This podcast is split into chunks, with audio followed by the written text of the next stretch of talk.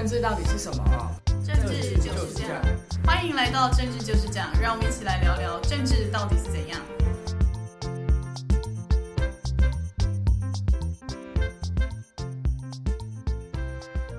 大家好，欢迎回到政治就是这样，我是雨杰，我是南天，大家好。昨天呢，最在社群上最火热的新闻呢，就是很多人都到金门去，然后做了一些事情，像是那昨天早上呢，赖清德跟郭台铭在金门同框，而且有新闻报道说他们两个咬耳朵咬了两分钟，不知道他们偷讲了什么悄悄话。然后晚上呢，就出来一个新闻说郭台铭喝得醉醺醺，跑去找柯文哲，还跟他大牵手、大放闪，说他们两个有山盟海誓。结果呢，侯友却没有跟上这一场三个人的大乱斗。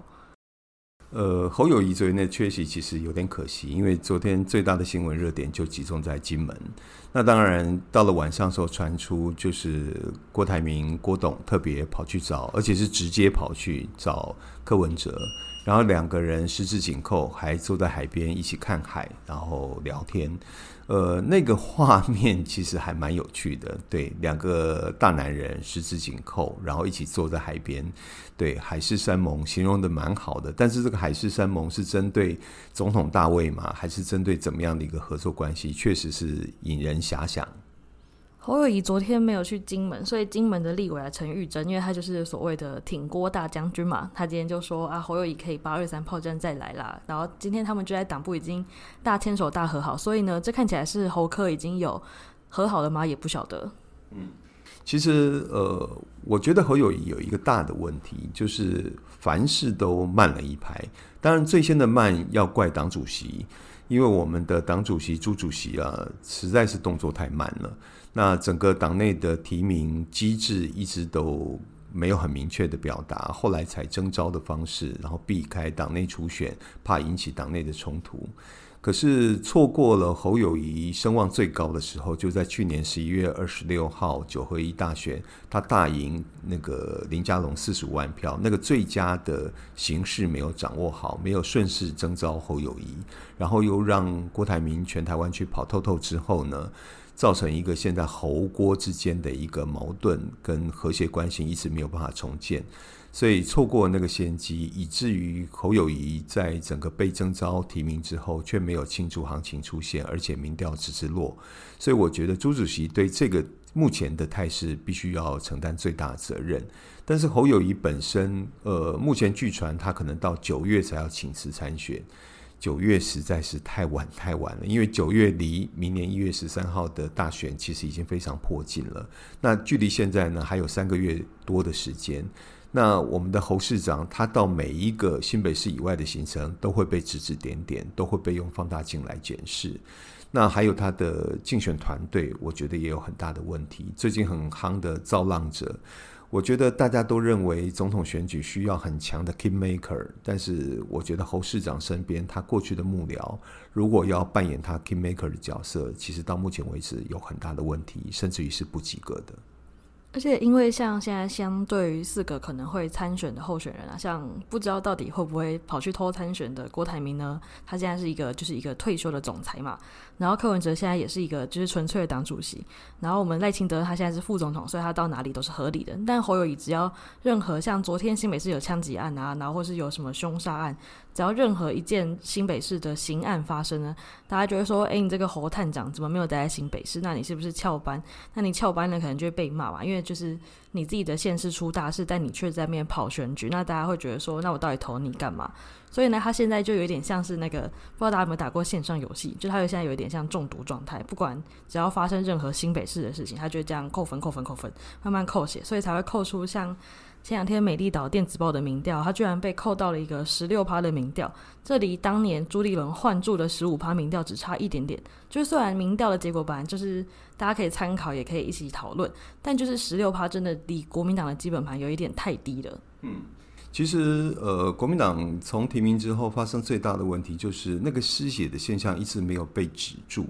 所以当时大家一直提醒说，侯市长可能第一个要做的动作就是要赶快挽回我们的阿明，我们的郭董，希望能够争取他的支持。可是郭董发了一个脸书表达支持之后呢，就带着妻小到日本去度假，回来之后显然并没有要复合的迹象。所以呃，侯市长一直处在一个很大的劣势，而且那个失血看起来是一直在扩大当中，扩大到已经快到了一个见底的情况之下。那当然，另外一个就是从朱主席没有明确表态以来，那个换柱的传闻就一直存在。那会不会出现二次换柱？坦白说，我个人是觉得不会，因为二次换柱对朱主席也不会有太大好处。上次换柱之后，朱主席自己元帅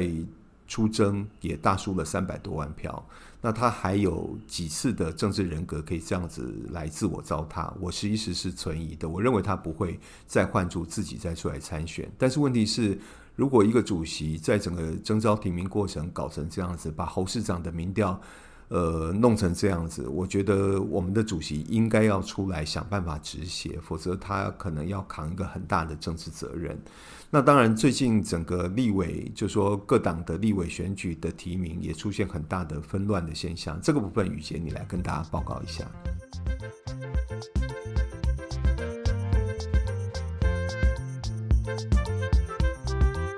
最近国民党呢，因为上礼拜选罢法三读通过，就是你可能有黑道啊，然后贩毒啊，然后是一些就是重大刑案的前科，如果你被判刑确定的，或是贪污，那你可能就不能出来参选公职人员。所以很多国民党人他就说啊，我以前有那个贿选过啊，我以前当过黑道，那我就这次就要退选。所以呢，就很多原本已经看起来就是躺着可以选上连任的老将，就是纷纷退选。那或者像民进党最近在就是大幅度的征召。各党的那个各区域的艰困选区，就是那种以前都是超级蓝大于绿的选区，例如松山信、松山啊、中山这种就是超蓝蓝到不行的地方。但是呢，因为在这个征召的过程中，有传出很多纠纷，就是大家说呢。就是俗称有一些党很喜欢用放话的文化，就是先对媒体放消息，然后试一点水温，带一点风向。那这次民进党的那个党内征召一直有出现这种情况，像是中正万华，自从我们的林昌佐 Freddy 他退选之后呢，就一直在谣传说，就是跟他的好妈吉吴沛忆会出来接班，因为他在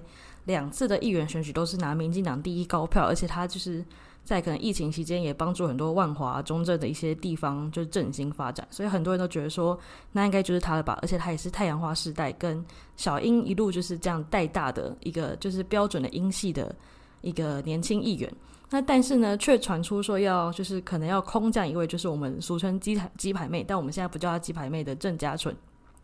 说他可能要以一个艺人、网红、网络名人的姿态，因为他之前在选举也是非常相挺小英的，要用这种姿态来空降选举。但我们今天就是看到民进党开中执会，已经知道说不是郑家纯要参选，就还是吴沛忆，那就让人家觉得说你这种你这样放话，然后杀得大家党内这样四处猜疑啊，然后党内纠纷不断，那你对于国民党来说可能还有一点渔翁。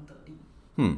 其实，呃，我觉得两党的提名，当然目前在立委这一块，呃，白色的民众党目前还没有很清楚的提名人选产生。那当然，时代力量这部分也有一些动作，但比较明显的是出现在蓝绿，就是民进党跟国民党这两块。那其实确实如宇杰刚所说的，因为选罢法的修正，那造成很多人的参选资格被剥夺掉。那当然，这样的一个修法。呃，是不是有被外界批评，然后可能是另外一种的恶法，或是违反了很多宪法甚至法律的原则？当然，我想我们今天节目当中不特别去评论。那但是呃，很多人的参政权因此被剥夺掉，那确实也影响到这次的立委提名。那但是在民进党内部，确实如宇杰刚才所讲的，这个放话，然后呢试水温、测风向，最后再来做大幅的调整，确实会对党内的。呃，这种团结或是这种力量的集结出现一些问题。那呃，在刚才雨杰讲到的鸡排妹郑嘉纯，她的脸书上，她就把一段过程给揭露出来，就是钢铁人去找他，然后说我这次要来害你了什么，他把那一段过程揭露出来。那其实我们看我们的钢铁人，也就是我们的五星县长潘县长，其实他这次的两个角色，我觉得都是协调性需要非常非常高的。一个是提名小组的召集人，那另外一个是总统竞总的总干事，协调性都要非常的高。那如果协调性处理得不好，尤其是这种提名的召集人，其实要考量派系的平衡，甚至于我们讲比较直白的，就是派系内的分赃位置的摆平是非常非常重要的，你才能够因为派系的平衡形成利益的极大化。否则的话，内部摆不平，就会互相抵消、互相消弭。那到了竞总的总干事角色，你就会更更更显得处处。就会处处都得救，然后就没有办法得到最大的助力。我觉得这是可能我们的钢铁人未来要非常非常注意的。到目前为止，这两周看起来，在民进党内立委的提名确实引来很大的争议，尤其是呃之前民主大联盟所要征召的李正浩这个部分，连民进党内部很多党工都出现很大的反弹。那所以这个民主大联盟是我们的赖副总统跟我们的钢铁人所提出来的，可是，在今天所公布的提名里面，又以党内作为重要的原则。所以，到底是民主大联盟是原则呢，还是党内是原则？好，还是每一次可以变来变去？其实让人有点看不太。而且，像因为上礼拜提这个民主大联盟嘛，然后提名的李正浩，就他只是一个当过。亲民党也当过国民党的人，就他明显在政治光谱上跟民进党离得非常远。虽然他这次是以就是无党籍的身份参选，那撇除他的就是政治立场转变之外，他个人的私人行为也是现在引起非常大的争议。就到现在，党内的人非常的反弹，就是有很多 出来带头联署人，其实都是党内的资深幕僚啊，或是一些资深党工。所以他们民进党现在要怎么面对自己的支持者很反弹，自己提出来的候选人，也是一个问题。然后再来，像是上礼拜因为提了李正浩嘛，然后又提了吴峥，就他其实也是一个以前时代力量，然后后来退党的人，就是所以呢，在礼拜天的时候，《自由时报》的自由评论呢，下面出现一个专栏，叫做它的标题叫做“我们不是民进党培养的年轻人”。然后他投稿了三个人，就是有研究生啊，然后也有激进党工，所以就是就从他们的文章也看出来说，他们一定就是很长期以来的所谓的台派支持者。那他们面对这个民进党现在民主大联盟的提名结果，就会感到很失望嘛，说好像在党党内努力再久，可能都赢不过一个名嘴，赢不过一个网红，或是赢不过一个可能私德上有问题的人，所以让党内支持者，像尤其现在。那个赖清德他的支持率啊，在年年轻人的部分是越来越低，就很明显远低于柯文哲，就是跟侯友谊差不多，但他远低于民那个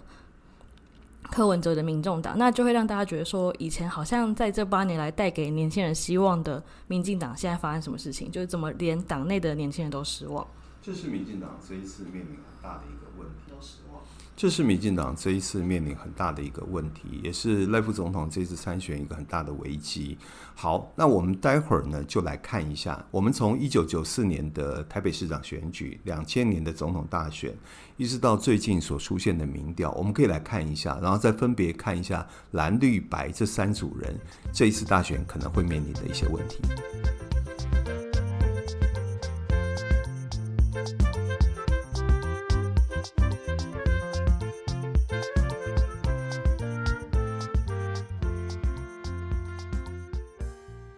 那今年选举的态势呢？其实呢，我们如果可以了解历史呢，也可以知道未来可能会怎么发展。像今年现在这样子看起来是撒卡猪的情形啊，以前有发生过，只是分裂，而且分裂的都是蓝营。像是一九九四年的第一次呢，北高的市长直选就都是直辖市。当年台北市呢就有陈水扁还是民进党出来参选嘛，然后还有黄大洲，就是当初是国民党的台北市长的。现任市长，然后还要选连任，然后再来是当初呢，不知道大家有没有看过一个广告，然后就是，然后以前去年韩国瑜之前很红的时候，有拿出来讲，就是呢，赵少康，他那时候从国民党分裂，然后开就是自己弄了一个新党，他在选台北市长的时候说了“中华民国万岁”，然后连说了三次，所以呢，因为他这样子的突出的表现呢，那一年的台北市长选举，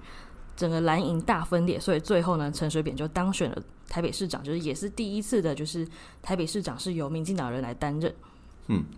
所以呃，从过去的得票撒卡度的情况之下来看呢，大概跟最近各家媒体所做的民调的结果，其实很有一些相类似性。我们刚刚雨杰讲到北高两市第一次的市长直选。那一次陈水扁异军突起拿到四十三趴的选票，其实是相对是高的，比现在赖副总统所拿到的民意支持度是来得高的。到两千年的时候呢，我们的陈水扁总统他也拿到百分之三十九，那。也是目到目前为止，赖副总统他的个人民调支持三十九已经是他的高标了，他才常常还是拿不到三十九趴。也就是说，民进党的基本盘有时候赖副总统还是拿不到的。我觉得这跟他选年轻选票流失是有关系的。那我们再看去年一一二六的九合一选举，以台北市来讲，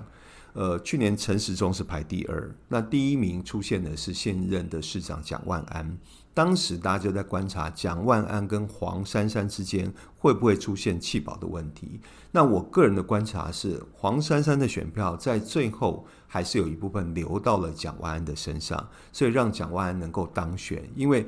也许有一股力量是不要让民进党在台北拿回执政权，所以有这样的一个弃保的效果出现。那这一次的民调到目前为止，跟九四年。蓝营系统的拿到五十五趴，两千年拿到五十九趴，这一次呢，柯加侯大概也有将近四十几趴，将近五十趴。那未表态的大概都有二十趴上下。所以呢，对于绿营，对于赖副总统，其实看到这样的民调数字，真的是不能乐观。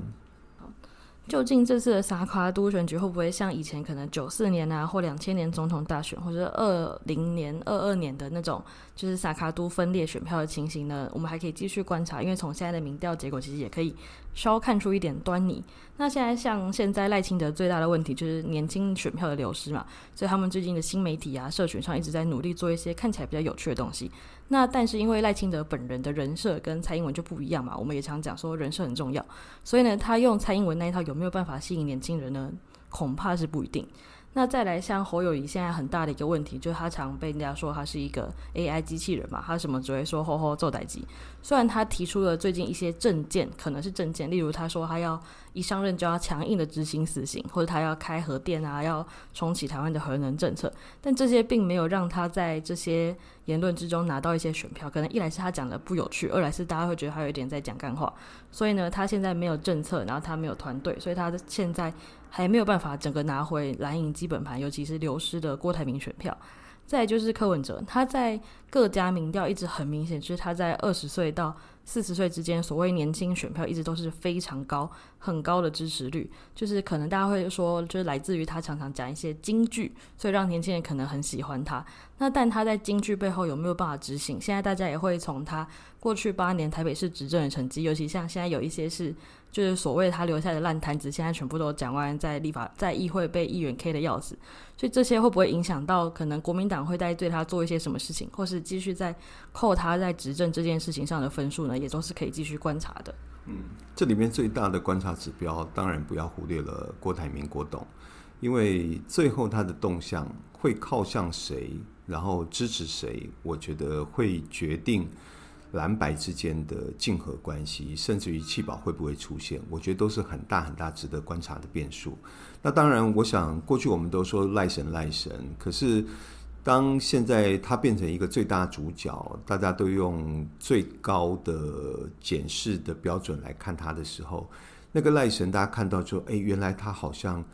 神的背后其实还是那一尊木头，那会显得好像有点无趣。虽然最近有很多很多的包装，可是显然看起来对于年轻人的吸票效果还是有限。那侯友谊确实就是让大家觉得无趣，可能是一个警官出身。那他在很多议题上面呢，点到为止，让大家觉得不痛不痒，好像也没有办法拿出一些很具体的看法跟做法。即便在二十年整个大选的主轴，两岸政策、战争与和平，或是整个能源政策、核电是否要继续沿用这些议题上面，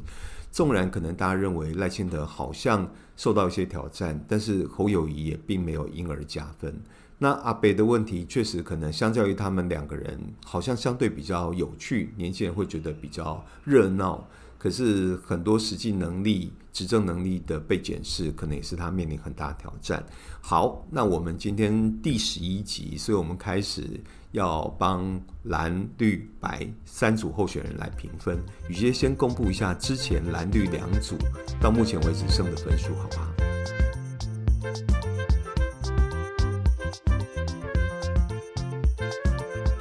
之前在第一集有提到说，我们都是以五五波五十分为基准来做加总，所以呢，我们最后呢，我们在十集下来呢，我们南天呢给民进党的评分是四十四分。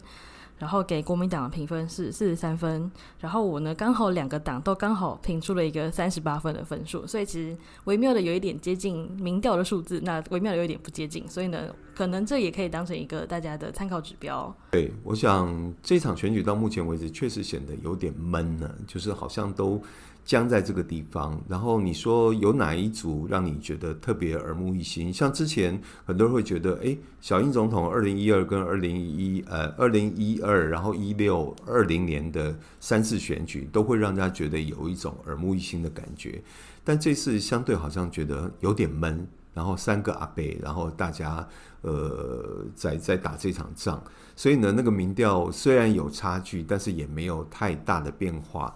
那我们今天开始加入柯文哲，所以宇杰，你就先给他们这三组候选人来评分，好不好？好。那我本周呢，要给民进党小扣个三分，这三分其实听起来已经有一点越来越多。如果他是民调的话，就是几百万人的。因为他们在这两个礼拜的提名呢，我们从民主大联盟可以觉得他们就是微妙的有一点双标。你上礼拜说大家一起，这礼拜又说党内为主，所以呢，在这个标准上会让让大家会有一点想要多讲一些话。然后呢，国民党这个礼拜呢，实在真的，他们真的是一个不知道是不是百年大庙会比较容易有停滞感呢？他们整个党像动不起来的乌龟一样，所以呢，我要给他们扣个两分。嗯。那柯文哲呢？白的部分，柯文哲的部分呢，就是我们撇除掉他这个人的歧视言行的部分。以选举来说，他好像已经有开始微妙的掌握到一些他该有的节奏，像他拿年轻人的票拿得非常的精准，就是一样，大家都去校园内演讲，很明显的柯文哲的声量跟大家的反应都是比较好。所以呢，民众党，但是民众党他现在在整体选举的局势上，好像也还是一个全党就一人的情况，所以我要给他加个一分就好了。嗯。好，那我个人的部分呢，针对民进党，我确实也要跟宇杰一样扣他三分，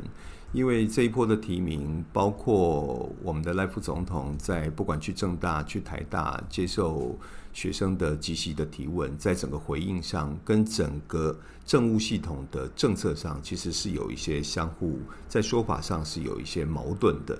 那这些问题都会造成大家对于你的执政能力，甚至于党内的整合，其实是有一些保留的，所以我要扣三分。那对于国民党，确实庆祝行情不但没有，民调还只是落。重点是，呃，你的党的支持者